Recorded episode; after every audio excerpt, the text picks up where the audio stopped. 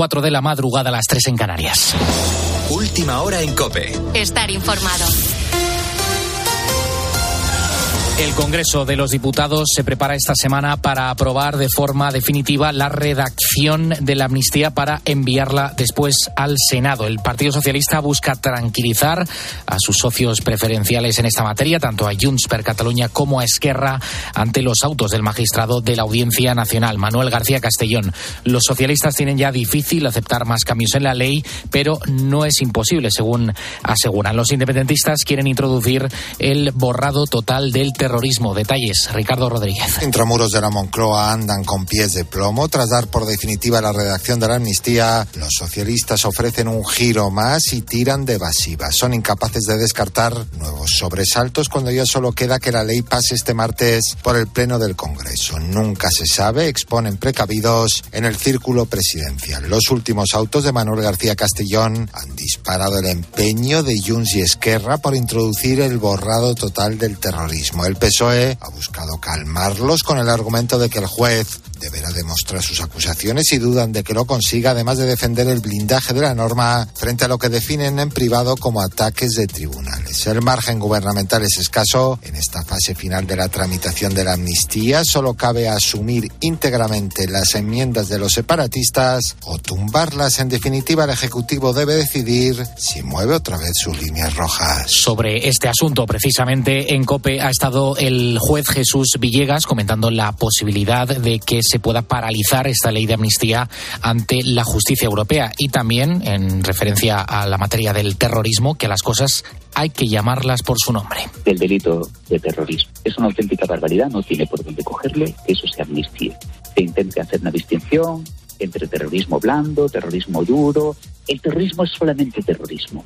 Y si se empecinan en justificar el terrorismo con una ley de amnistía, están simplemente yendo de cabeza a una condena en la Unión Europea una entrevista al magistrado Villegas, por cierto, que puedes volver a escuchar en nuestra página web en cope.es. Y en las últimas horas, más de 600 inmigrantes ha llegado, han llegado a lo largo de este domingo a las costas canarias a bordo de seis cayucos, cuatro en el Hierro, uno en Tenerife y otro en Gran Canaria. Durante las travesías han fallecido cinco personas. Esto eh, asciende la cifra de llegadas durante todo el fin de semana a más de 1.100, casi las mismas que en todo el mes de enero del año pasado. Con la fuerza de ABC.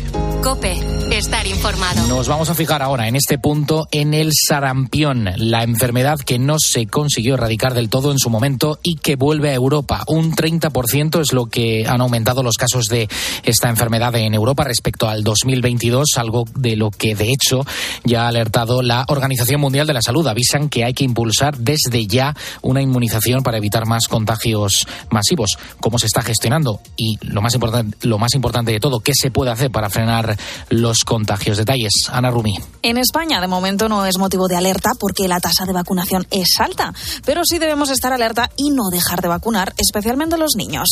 Así lo explica el experto en enfermedades infecciosas y jefe de medicina interna del Hospital de Burgos, Luis Buzón. Los adultos en España, siempre y cuando hayan recibido dos dosis de la vacuna, tienen una protección que es prácticamente del 100%. Si cometemos el mismo error que han cometido otros países europeos de dejar de vacunar a los niños, que estemos vulnerables frente a infecciones como sarampión, será cuestión de años que bajemos de ese 95% y nos encontremos en una situación similar. Pero, ¿qué pasa si no tenemos las dos dosis? Si alguien tiene dudas, lo que tiene que hacer es consultar estrictamente su calendario vacunal, consultar con su médico de atención primaria si tiene dudas y si en último término alguien no tiene la certeza, no hay riesgo en recibir una dosis adicional. No relajarnos en la vacunación es importante porque recuerda, el sarampión no es una enfermedad benigna.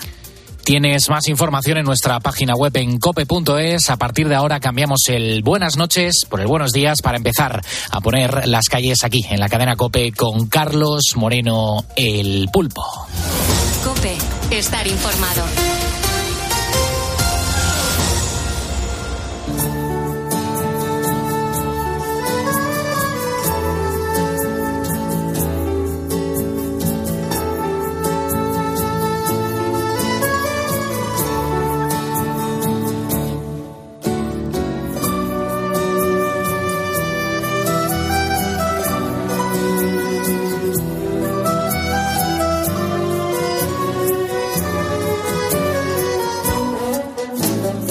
Ya son las 4 y 5 de la mañana, las 3 y 5 de la mañana en las Islas Canarias. Muy buenos días y gracias por estar escuchando la radio.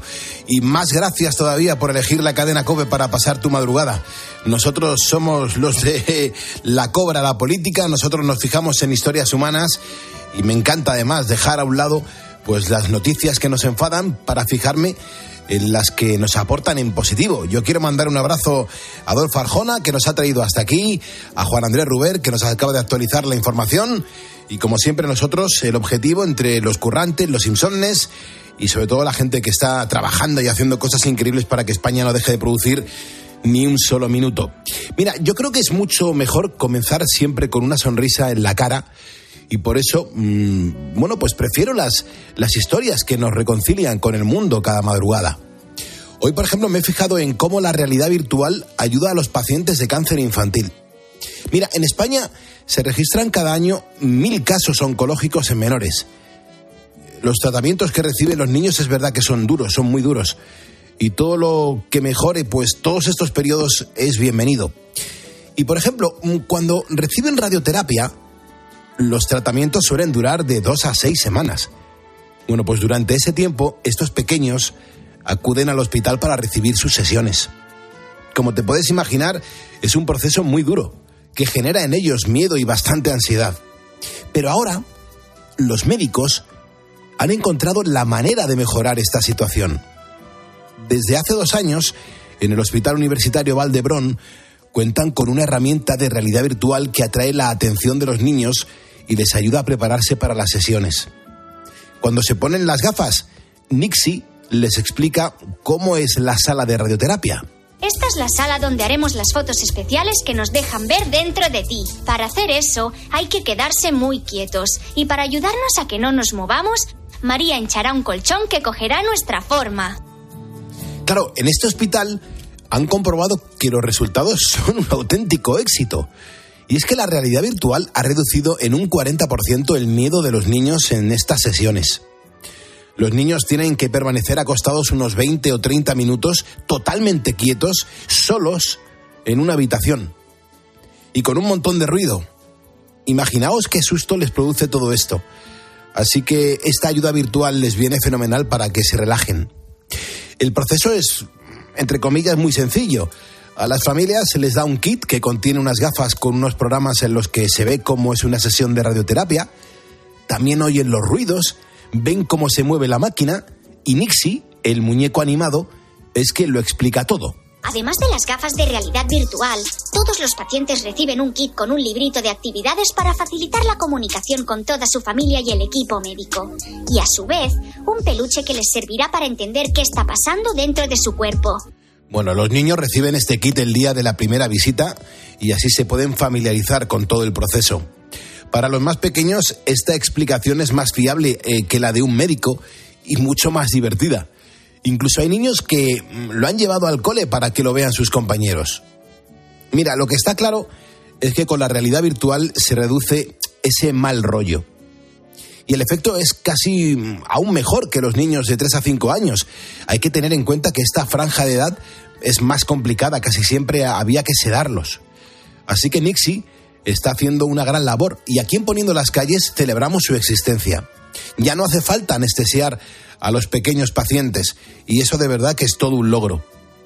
Todos están muy contentos, tanto el equipo médico que les trata, los familiares y por supuesto los peques.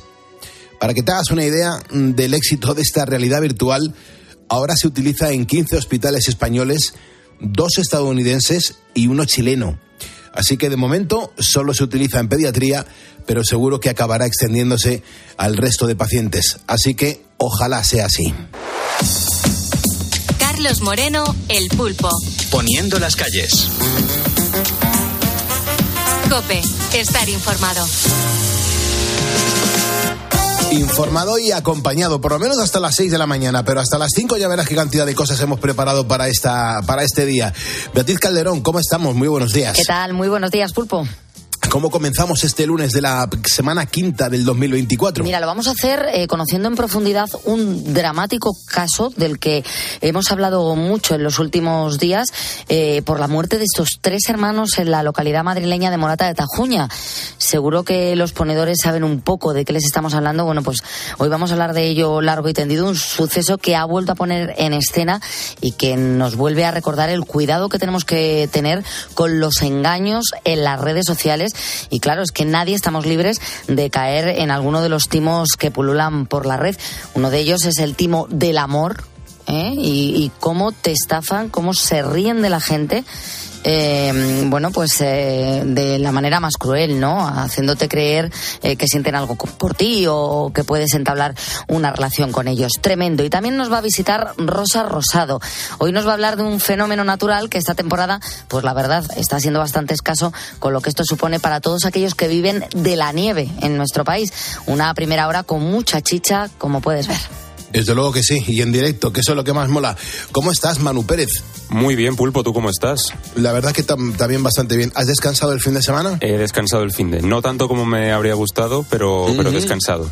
Vale. Oye, ¿qué nos puedes contar, Manu, en cuanto a la previsión meteorológica? Pues os cuento que va a continuar el tiempo anticiclónico, es ¿eh? sin las temperaturas de récord que tuvimos la semana pasada, pero para hoy casi toda la península pasará de los 15 grados. Además, habrá cielos poco nubosos y tan solo se espera alguna precipitación débil en puntos de la costa catalana, en gran parte de Galicia, en Ceuta y en Alicante. Así que en esas zonas tengan preparados los paraguas y hay que seguir pendientes de la niebla, ya que a primera hora de este lunes ahora mismo ya afecta a Castilla y León, Aragón, parte de la meseta sur y algunas zonas del suroeste español. Por lo tanto, máxima precaución en las carreteras. La mínima se la lleva Teruel con menos 2 grados y las máximas estarán en Andalucía sobrepasando los 20 en Cádiz o Almería y en las Islas Canarias con 23 en Las Palmas y 26 en Tenerife.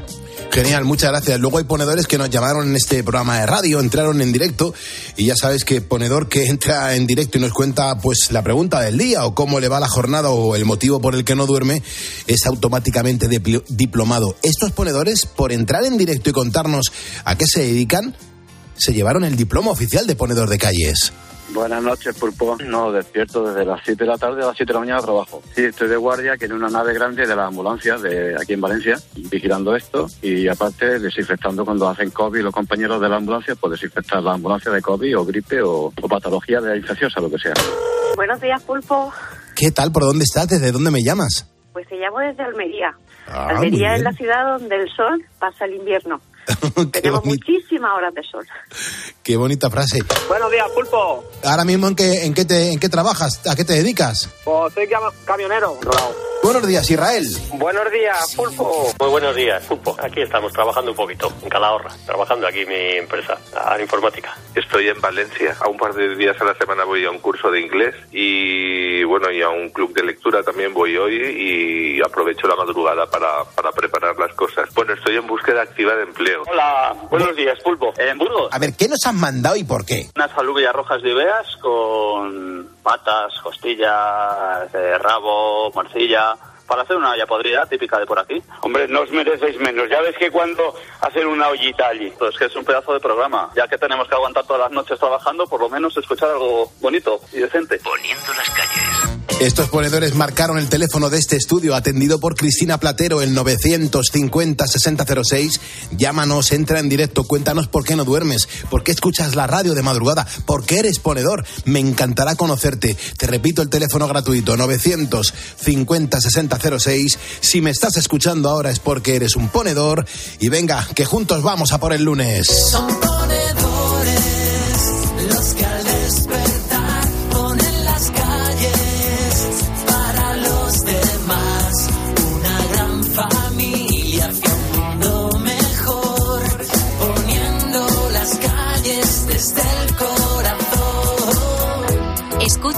Poniendo las calles. Con Carlos Moreno, El Pulpo. Cope, estar informado. Ahora mismo en facebook.com barra poniendo las calles somos 109.885 ponedores.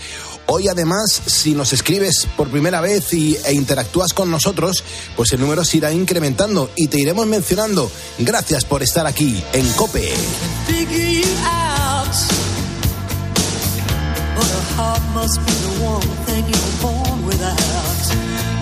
Wasting my time.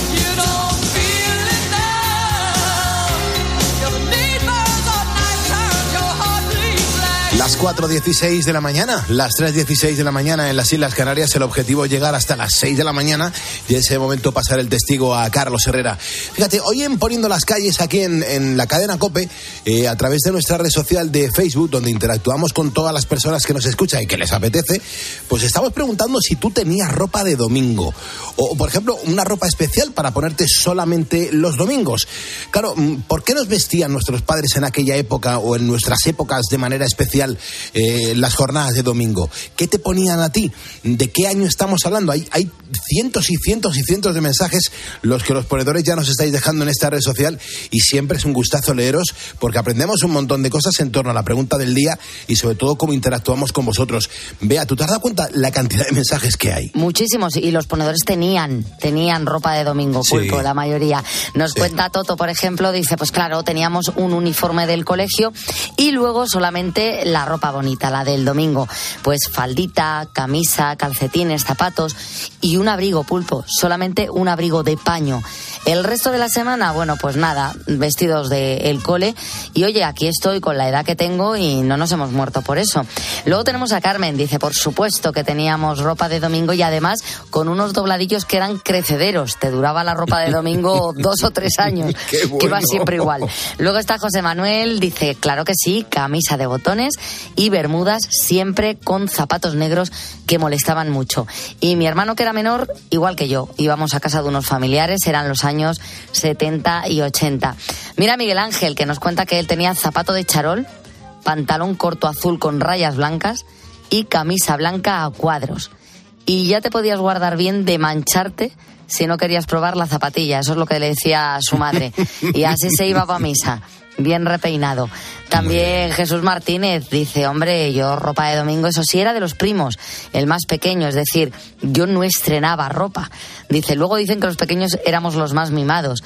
A misa íbamos limpios como una patena, impolutos.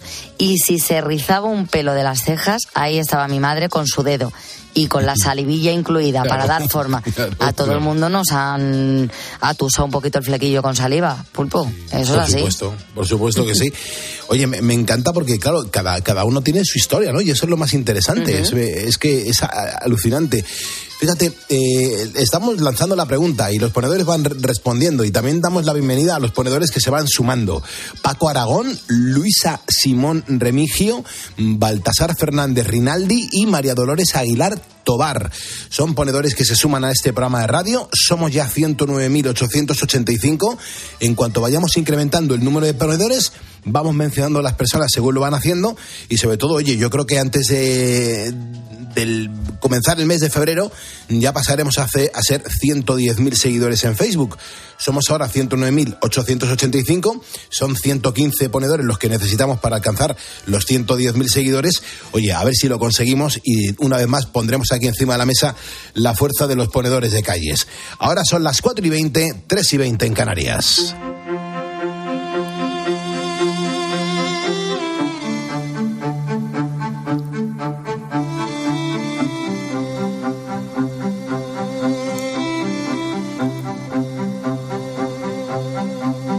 Y hoy nuestros protagonistas del día son Amelia, Ángeles y Pepe.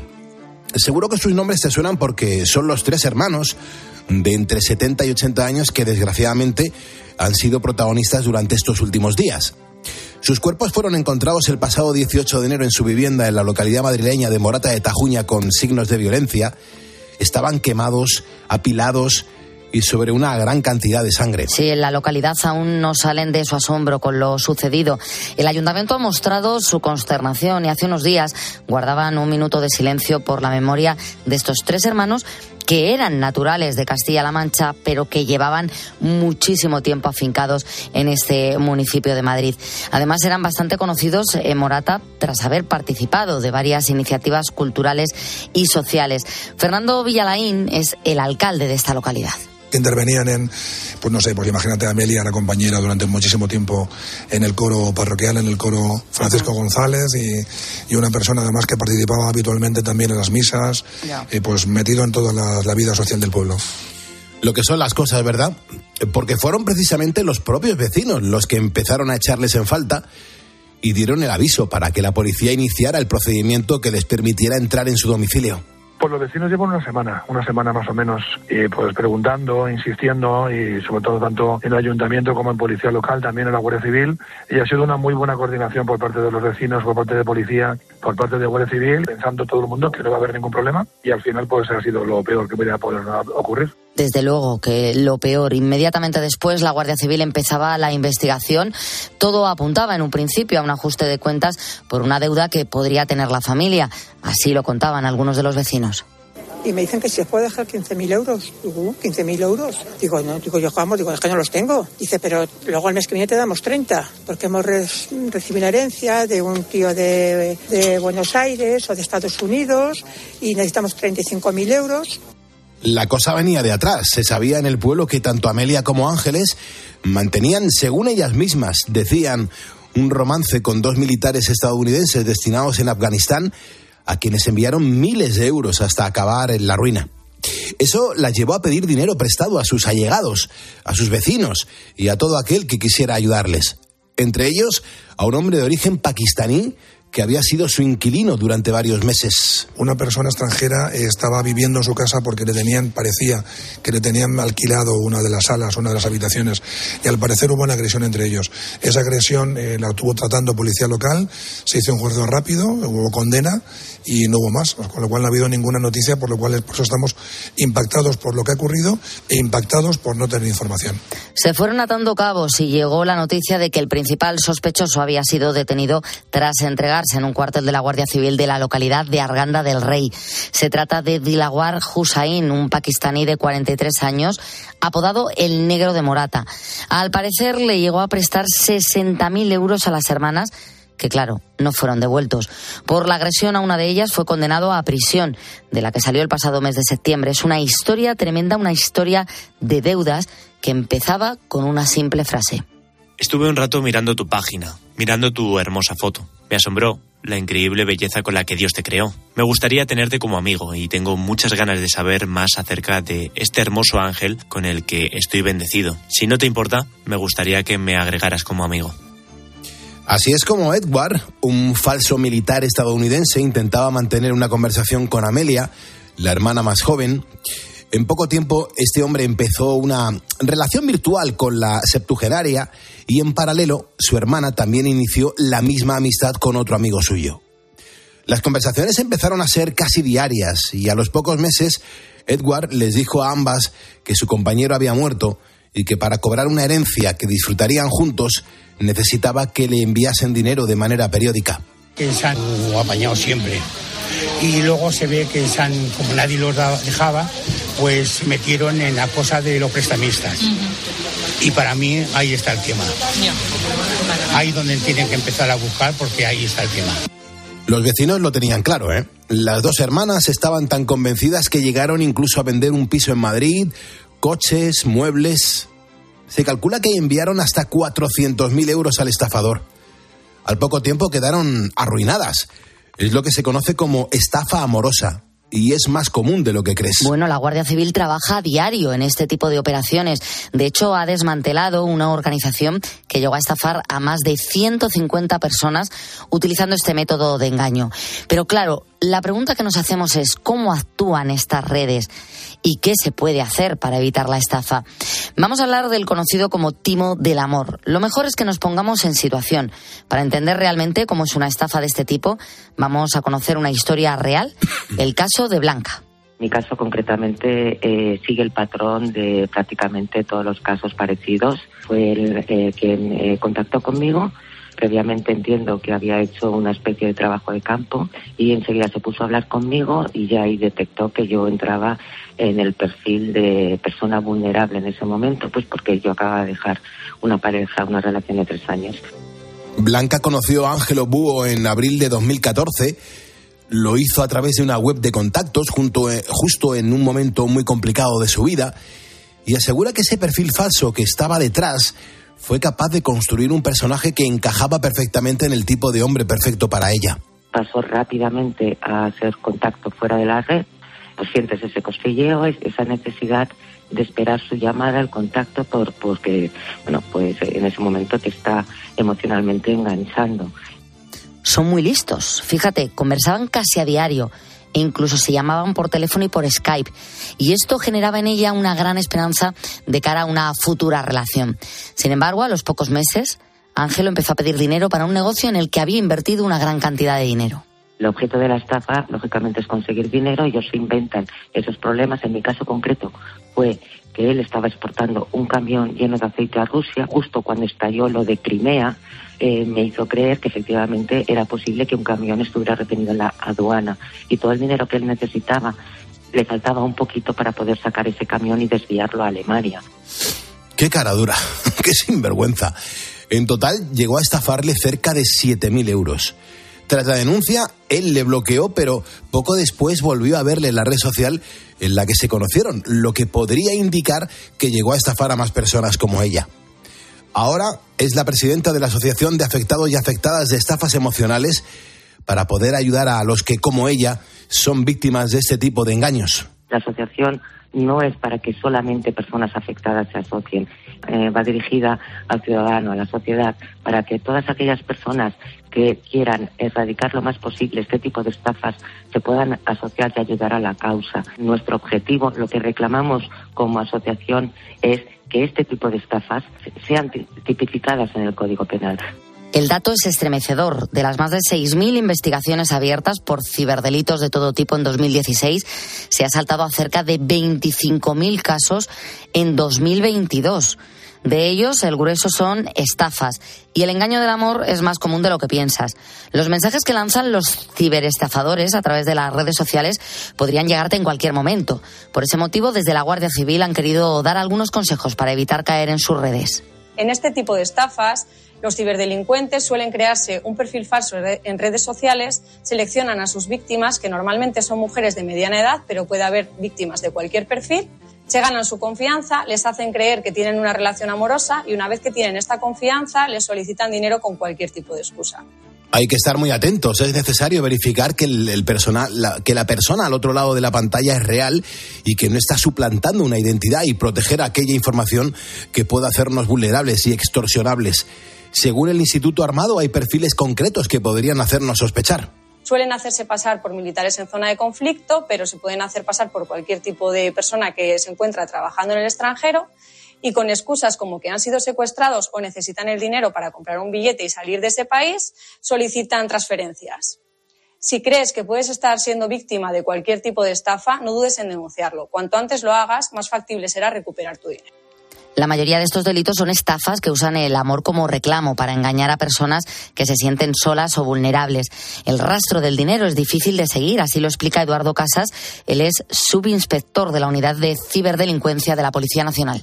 Delito económico es precisamente uno de los delitos que son más difíciles de, de, seguir. Los delitos contra las personas a través de Internet, en cambio, son, suelen ser más fáciles. Porque el dinero, pues, eh, no tiene dueño y cuando sale de manos de su propietario y da dos saltos, sale del país sobre todo, es muy difícil su, su rastreo.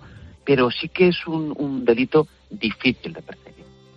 Hay que recordar la importancia de denunciar si te estafan a través de Internet, no solo para iniciar el trabajo policial, sino también para poder reclamar el dinero perdido. Sí, hay que denunciar por muchos motivos, eh, porque si no, el, prim el, primero es que porque, si no, no tenemos conocimiento del, del, delito.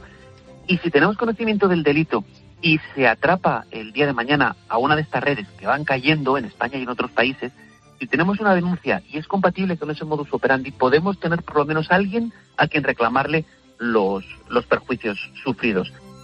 Pues muy cautos porque hemos comprobado la manera más terrible en que pueden acabar una estafa así. El ejemplo de las muertes de Morata de Tajuña nos ha estremecido a todos. Un enredo que empezó en Internet y acabó con el triple asesinato en este pequeño pueblo de la Comunidad de Madrid. Así que ponedores, cuidado con ese tipo de engaños y sobre todo, si conoces alguno, denuncia para que la policía pueda acabar con estas redes. 431, 331 en Canarias. Estamos poniéndole las calles a este lunes 29 de enero. Buenos días, España. Venga.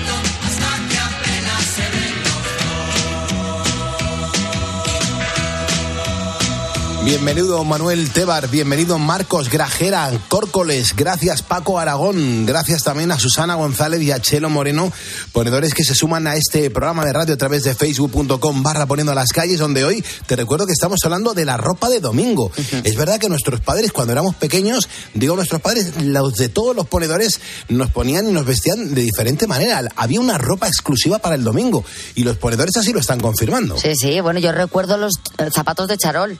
Esos solo se ponían los domingos. Efectivamente. Sí, y al ¿verdad? final te los terminabas cargando también. Bueno, está Glorisa, dice, yo recuerdo que tenía ropa especial para las fiestas y mi hijo hoy en día también tiene eh, ropa dependiendo de para qué la va a usar. Dice, tiene ropa para el trabajo, tiene ropa para el gimnasio y luego la ropa más cara es la usa, eh, la usa cuando sale de fiesta. Uh -huh. Dice, claro, no tiene mucho sentido que se compre una sudadera cara de 80 o 100 euros y que la utilice para ir al trabajo. Para ir al trabajo suele utilizar las de 20 euros.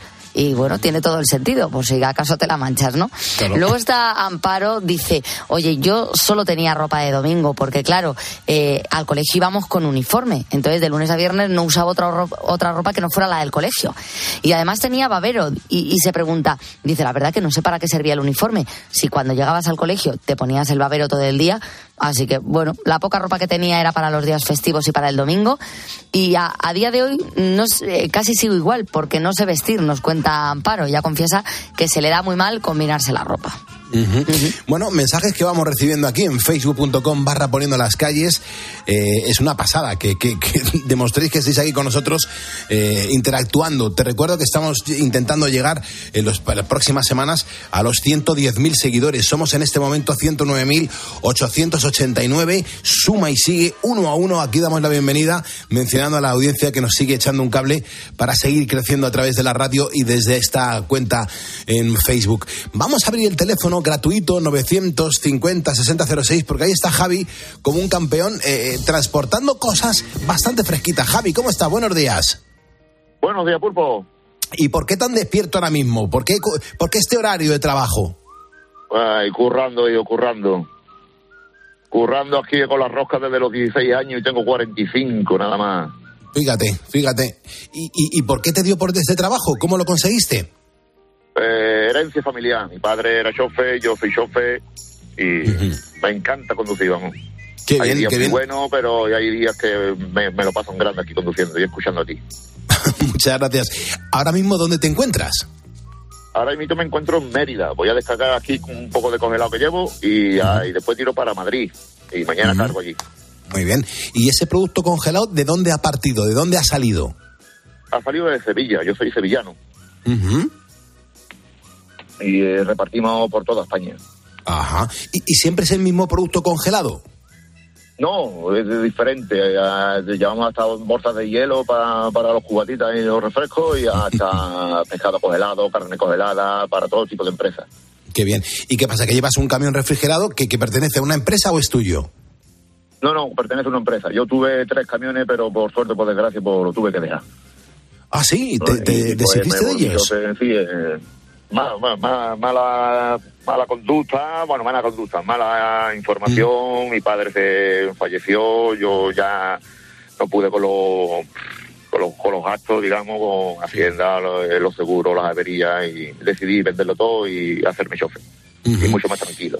Eso te iba a decir, ya más tranquilo y sobre todo, pues oye, fíjate, acabas de decir que disfrutando de tu trabajo. ¿Tú sabes lo importante que es eso? Sí, sí, sí. Además, en pandemia todo el mundo nos aplaudía, nosotros, a los médicos, a los bomberos, todo el mundo nos aplaudía. Pero cuando estuvimos en huelga, todo el mundo nos odiaba porque estaban todo, todos los almacenes vacíos. Pero hay que protestar por lo que uno quiere y por lo que pueda. Claro, Mm, desde luego que sí. Y de repente, eh, Javi un día se cruza este programa de radio en tu, en tu cabina de camión. ¿Y qué pasa? ¿Cuándo nos conoces? Yo llevo ya pues mucho tiempo escuchándote pulpo. Muchísimo tiempo. Hay, di- hay veces que por la ruta o por la cobertura no puedo coger, pero normalmente siempre. O me pilla descansando porque tengo que descansar un poco porque tengo que seguir conduciendo, pero siempre o estoy escuchando. Fíjate, qué pena que estés. qué- gracias. Qué, qué pena que estés, muchas gracias a ti, qué pena que estés a ciertos kilómetros de nosotros porque Víctor, un, un ponedor con, con una VTC, nos ha traído una, una morcillita y un pan y un aceite que no veas que tenemos aquí en el estudio, que no te imaginas cómo huele este estudio en este momento, si no te invitaba a que te vieras a probarla, de verdad, me, me enca- me encanta la gente tan real como tú, de verdad Javi, es muy importante. Muchísimas gracias. Ustedes, también nos, nos encantáis a nosotros que escuchamos y nos divertís y nos entretenéis toda la noche. Qué bueno, qué bueno.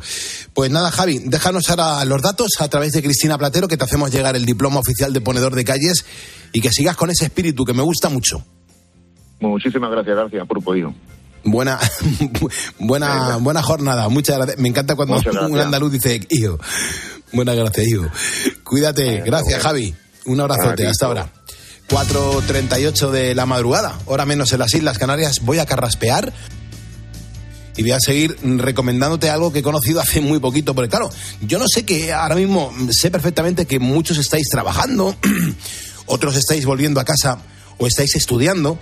Bueno, pues sea cual sea tu situación, quiero hablarte del kit de los ponedores. Es lo que a mí me ha cambiado la vida. Yo antes dormía fatal y ahora duermo como los ángeles. Bueno, mm, si eres oyente habitual, eh, pues me habrás escuchado que en muchas ocasiones, bueno, pues te, he contado los efectos tan positivos que ha tenido en mí y por eso los quiero compartir contigo, ponedor, porque sé que a lo a lo mejor me estás escuchando porque estás despierto y duermes mal. Bueno, mm, pues mm, si tú te puedes hacer con ello, yo te lo recomiendo, porque la caja está compuesta por dos productos, son las cápsulas Ahora Día, que te aportan energía para afrontar la jornada, y después las de Ahora Noche, con las que vas a disfrutar de un sueño absolutamente reparador. Eh, son increíbles. Bueno, si te preguntas cómo las puedes conseguir, es súper sencillo. Solamente tienes que entrar en la página web ahoralife.com, ahoralife.com, recuerda escribir ahora sin H y no esperes más para mejorar tu estado de ánimo y también tu bienestar. Esto se llama el kit de los ponedores. También lo puedes encontrar en tu farmacia o incluso en Google, porque si pones lo que toma el pulpo para dormir, directamente te llevan a conseguir este producto que a mí me ha cambiado la vida. El kit de los ponedores, ahora día, ahora noche. Síguenos en Twitter en arroba cope y en facebook.com barra cope. Al final del día, Expósito pone su mirada en aquello que te interesa. ¿Tú a qué edad te independizaste de tus padres? Seguro que recuerdas ese momento en el que cogiste las maletas y te fuiste a otra ciudad a empezar una nueva vida. Ese momento en el que tú y tu pareja decidisteis coger los pocos ahorros que tenéis para dar la entrada de una primera casa.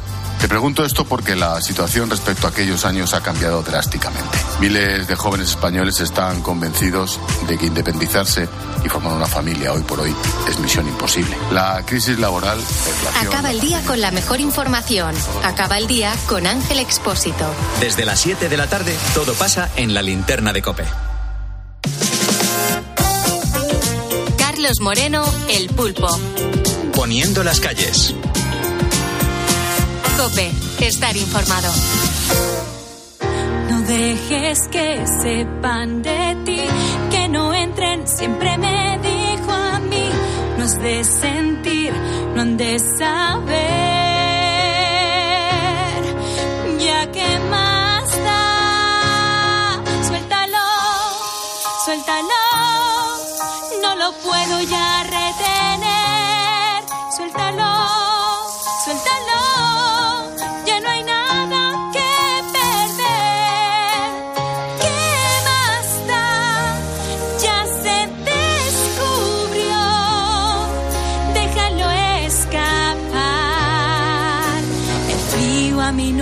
me. Hombre, es verdad que el invierno ha llegado por fin a España, con, con cierto frío, con cierta lluvia y sobre todo con nieve en algunos puntos, pero es que hace dos años España entera estaba aún evaluando las consecuencias de la tormenta Filomena, lo recordarás perfectamente. Dejó a nuestro país sumido en la nieve y este año pues es verdad que está costando que caiga, pero ya está aquí mm, y porque aquí hay que hablar de la nieve y esta noche con Rosa Rosado hasta lo tenemos que celebrar. Rosa Rosado, ¿cómo estás? Pues estoy muy bien, Pulpo. De hecho, más vale que hablemos ya, porque con estos calores de estos días no va a quedar nada para Frozen, ¿eh? Nada, ¿Cómo te no gusta a ti Frozen, eh? A mí me gusta Frozen, me gusta la nieve, me gusta la nieve cuando, cuando nieva, el, el- bueno, el paisaje es muy bonito, pero nos lo tenemos que llegar a imaginar, porque si no, mm, vamos, la, la vamos a estar viendo venir. Pues yo te digo una cosa, a mí me gusta, pero verla por la ventana, ¿eh? Tomándome un chocolatito calentito, la Ah. chimenea encendida, comiéndome un buen asado, tomándome un buen vino y que nieve todo lo que quiera, ¿eh? Ya, es, ya. Que, es, Entonces sí, ¿no? es que no soy nada de esquiar ni de practicar ningún deporte en la nieve. Yo no sé tu pulpo, pero es que yo soy de secano total. ¿eh? Yo es que soy de la mancha, a mí el frío poco, ¿eh? Yo sí, yo me- en mis tiempos más de adolescente, ya hace por lo menos 15 años que no, que no esquío, pero yo he esquiado muchísimo y, y 15 me años. encantaba. Ya se te ha sí. olvidado. 15 o 20 años, sí, esto, bueno, esto, lo de esquiar es como la, como la montar en bici, ¿eh? Ya Sí, no no se te olvida. No. Pues fíjate, yo confieso que he ido dos o tres veces en mi vida y como mucho me tiré en trineo. Muy divertido, pero como se me meta un copo de nieve ya por el cuerpo, ya es que ya, mm, ya me, me fastidia todo el día, te lo digo de verdad. Es que me llevo muy mal con el frío. Entonces, como bueno, eh, digo, ¿por qué no vamos a hablar de, de la nieve? Y a ver si conozco un poquito más todo esto, lo que para muchos es el oro blanco, especialmente para los aficionados a los Sí. deportes de invierno, que son muchos, y a ver si me animo, ya no te digo a esquiar, pero bueno, pues a, a que me guste un poco más la nieve, ¿sabes? Hombre, la, la verdad es que a, a muchos nos gusta la nieve, pero realmente mm, como que no conocemos los entresijos de este fenómeno climático. Pues fíjate, vais a alucinar porque guarda muchos misterios y muchas curiosidades. Mira, si te parece bien, más allá de los esquís o de la tabla de snow, vamos a conocer la nieve. Por ejemplo, ¿sabías que la nieve no es blanca, Mm, bueno, pues yo siempre la he visto blanca. pues no es blanca, es incolora y es transparente. Entonces, ¿cómo es posible? Pues se lo pregunta a nuestro científico favorito, Jorge Alcalde. No, la nieve no es blanca. Y si la vemos de ese color es por un efecto óptico. La nieve está compuesta por infinidad de pequeños cristalitos de menos de un centímetro. Son cristales de hielo que se forman en las nubes cuando las temperaturas son inferiores a 10 grados bajo cero. Y estos cristales refractan la luz en todas las direcciones, de manera que vemos todo el espectro lumínico junto, lo que confiere el color blanco. Es algo parecido a lo que ocurre en las nubes. Fíjate, y luego yo me pregunto, ¿cómo puede formarse un copo de nieve? ¿Cómo puede tener seis lados con lo pequeño que es si son diminutos, si miden un centímetro de diámetro y Claro. tienen seis lados cada, cada copo de nieve? E- Es que es brutal lo de la nieve. He mirado también el libro Guinness de los récords y el mayor copo de nieve de la historia se registró en, mil- en 1987 en Montana, en Estados Unidos, y alucina. El mayor copo de nieve era como un plato grande de unos 38 centímetros de diámetro Sí. y 20 de grosor. Que eso Madre te cae mía. en la cabeza y te deja muñeco total. ¿eh? Hombre, claro, lo- lo- luego decimos que un copo de nieve ah, o, un, o granizo ha roto un cristal, claro, a esos tamaños y esos grosores.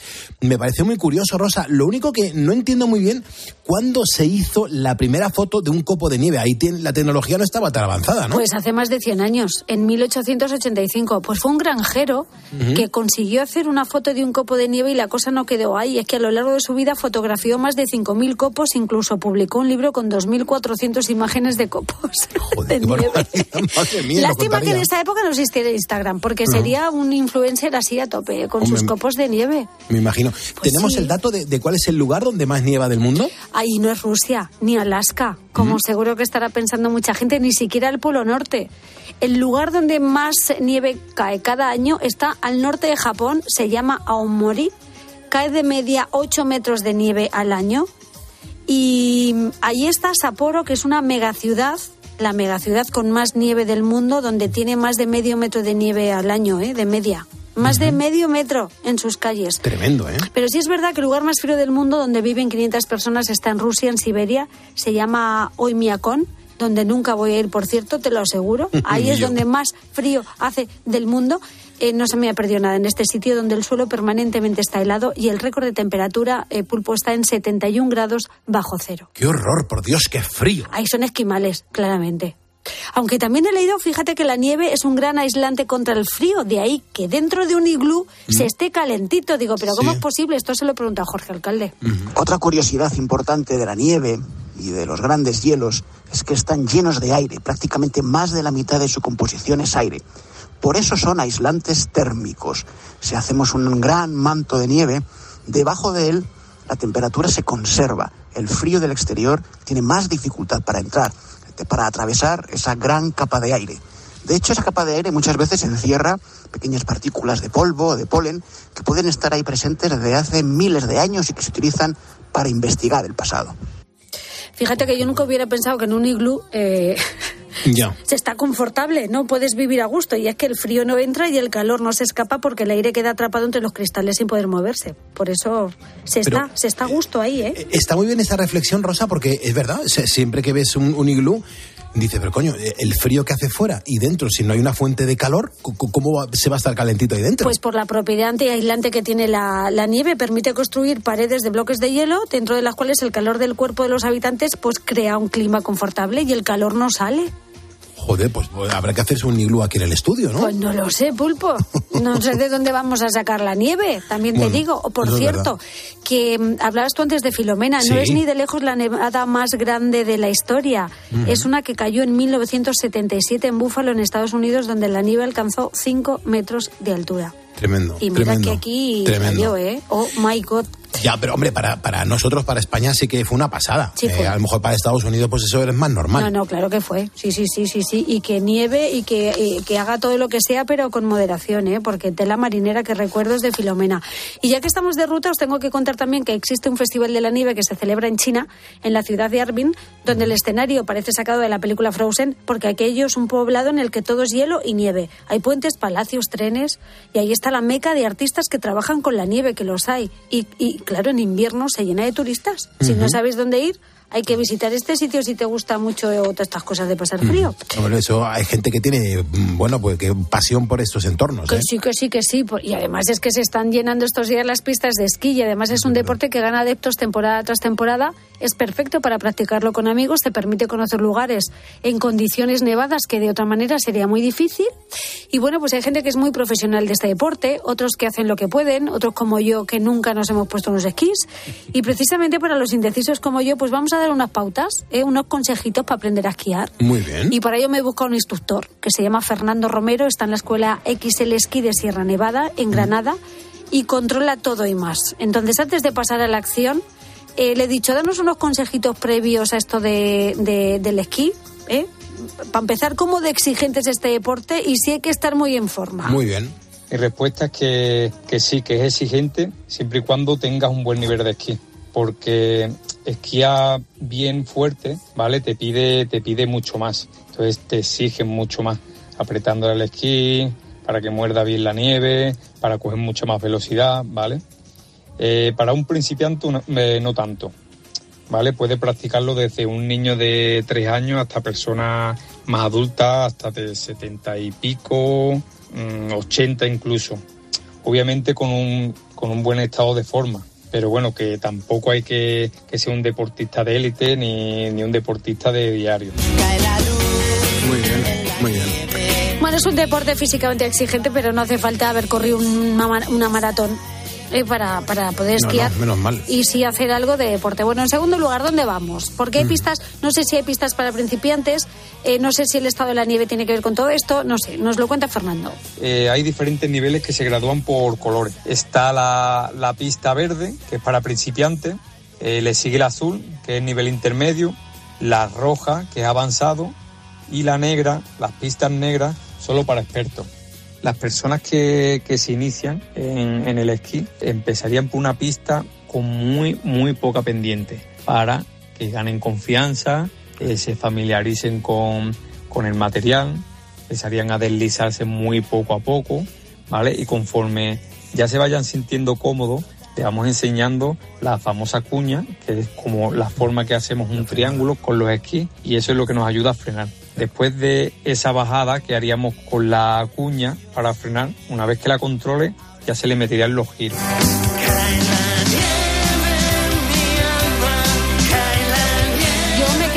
En una pista verde clarita, ¿eh? La sencillita, ¿eh? O en la transparente o directamente en el bar, ¿no? De, Vale, de sí, la pista. directamente en el bar.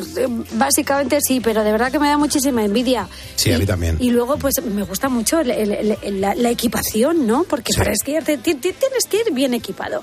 Y Fernando, como instructor, nos da unas pautas. Sobre la equipación es muy básico. Eh, una ropa que abrigue, que transpire y que sea impermeable. Luego lo más importante serían unas gafas de sol o gafas de ventisca que se suelen llevar en esquí o, o- en el snowboard, eh, guantes y protección solar. Sobre el material, eh, lo alquilamos en la misma estación de esquí. Se suele alquilar el casco, botas, bastones y esquís. Sobre la equipación también podemos alquilar los guantes, la chaqueta y el pantalón. Pero hoy día eh, hay tantas tiendas y tanta competencia que no suele estar caro. Mi recomendación es que, bueno, si vas solo un día, pues podrías probar y no comprarte toda la equipación y sí alquilarlo. Y si ya ves que os gusta, pues ya la próxima sí lo podrían comprar. Porque la verdad no es gran la diferencia de alquilarlo a comprarlo.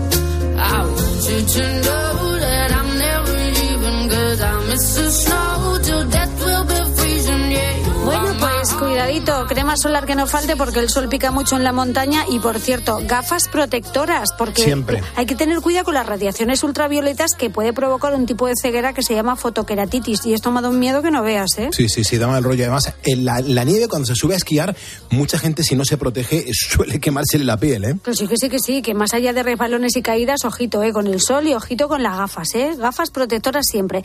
Bueno, ¿y cómo lo hacemos si no tenemos ni idea?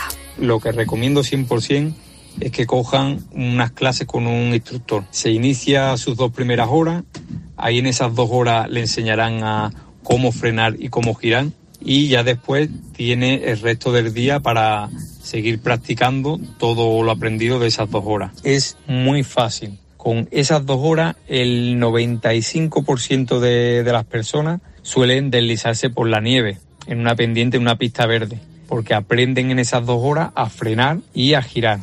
Bueno, a mí es que ya lo básico me parece complicado. Eso de mantenerte de pie sobre los esquís, que si tienes que colocarte con las rodillas flexionadas y con el cuerpo así un poco inclinado hacia adelante, luego separar los esquís a la altura de la cadera, cabeza Mm, mirando al frente, yo ya me he caído, te lo digo, Claro. ¿eh? Claro, claro, claro. Luego tienes luego. que colocar esto, los esquís en forma de, de V, las partes delante se tienen que quedar juntas un poquito, las de atrás las tienes que separar y yo directa al poste, te lo digo ya, es que no, no soy capaz de retener toda esta información, pero es verdad que, que, a ver, si eres principiante no intentes seguir a tus amigos si son más avanzados que tú, porque eh, te pueden engañar y te llevan a Sí. pistas azules Sí. y, y tienes que bajar con el culo a rastra, también Sí. te digo, ¿eh? no es una opción.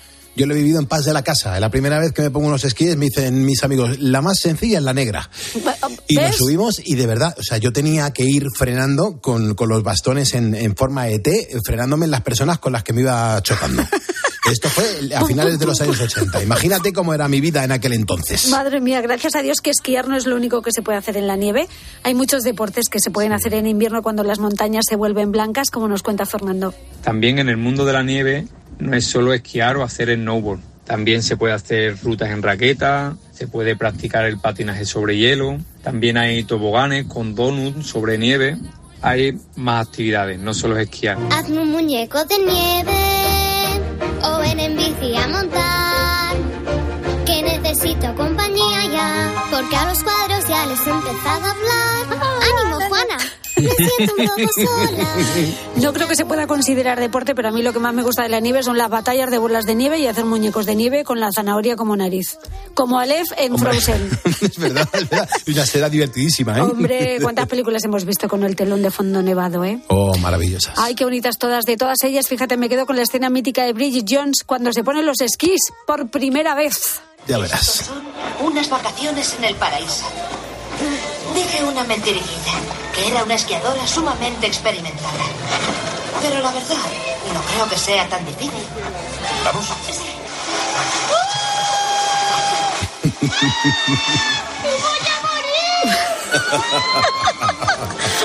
Yo soy esa.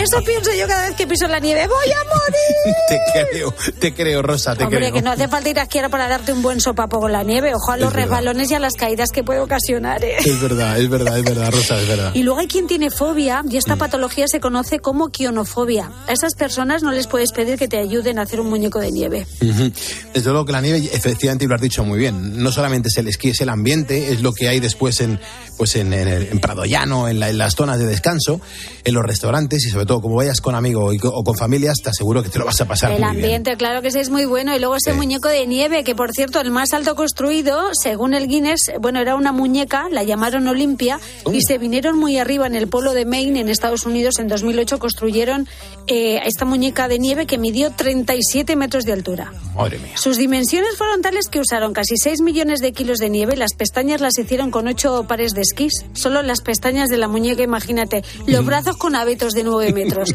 Y la bufanda medía 39 metros. Casi nada, ¿eh? Tremendo, tremendo. Oye, qué bonito lo que nos has contado, ¿no, Rosa? Bueno, pues la nieve tiene muchas cositas aquí muy chulas. Así da que... mucho juego. De todas formas, tú, tú ve- vestida de, de nieve para ir a la montaña, tienes que estar muy guapa, ¿eh? Pues, pues si no se me ve. Que sí, que ya tú hazme caso, que Sí. te tiene que quedar muy bien ahí Sí, la sí, ropa sí. y el gorrito. Yo no, ¿eh? con- yo no distingo, yo, yo es alucinante. Yo me perdería, no sabría con quién he venido con y quién está a mi lado. Pues Tú sí. te lo pasarías muy bien, Rosado, que te Seguro conozco que muy sí, bien. lo que pasa es que yo soy más del calorcito, pero bueno, hay que Vale. divertirse con la nieve que, que a este paso se nos quedamos sin nieve ya. Es verdad. Rosa Rosado, Un en Poniendo besito. las calles. Gracias, adiós, adiós, ponedores. su legado y se derrite llorando.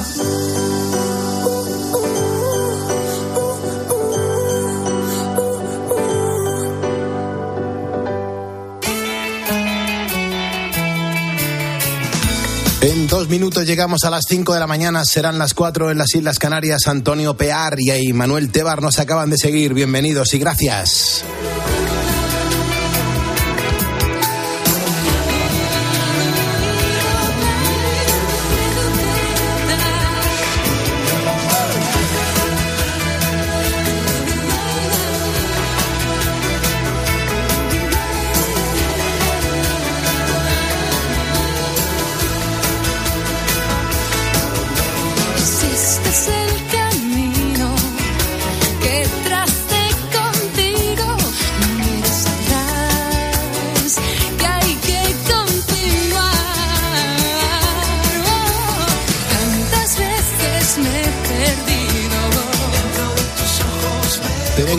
Desde las 4 de la mañana estamos contigo poniendo las calles a este lunes 29 de enero de 2024. No te vayas muy lejos, no te muevas, porque la próxima hora vamos a repasar algunas de las noticias más asombrosas y curiosas que han surgido en el mundo.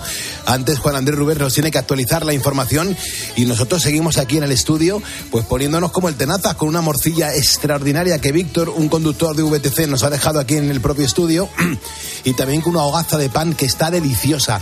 Echar un vistazo a nuestro facebook.com barra poniendo las calles, donde vas a ver con qué estamos disfrutando mientras hacemos radio. Gracias por escucharnos, gracias por estar en Cope y por ponerle una sonrisa al día.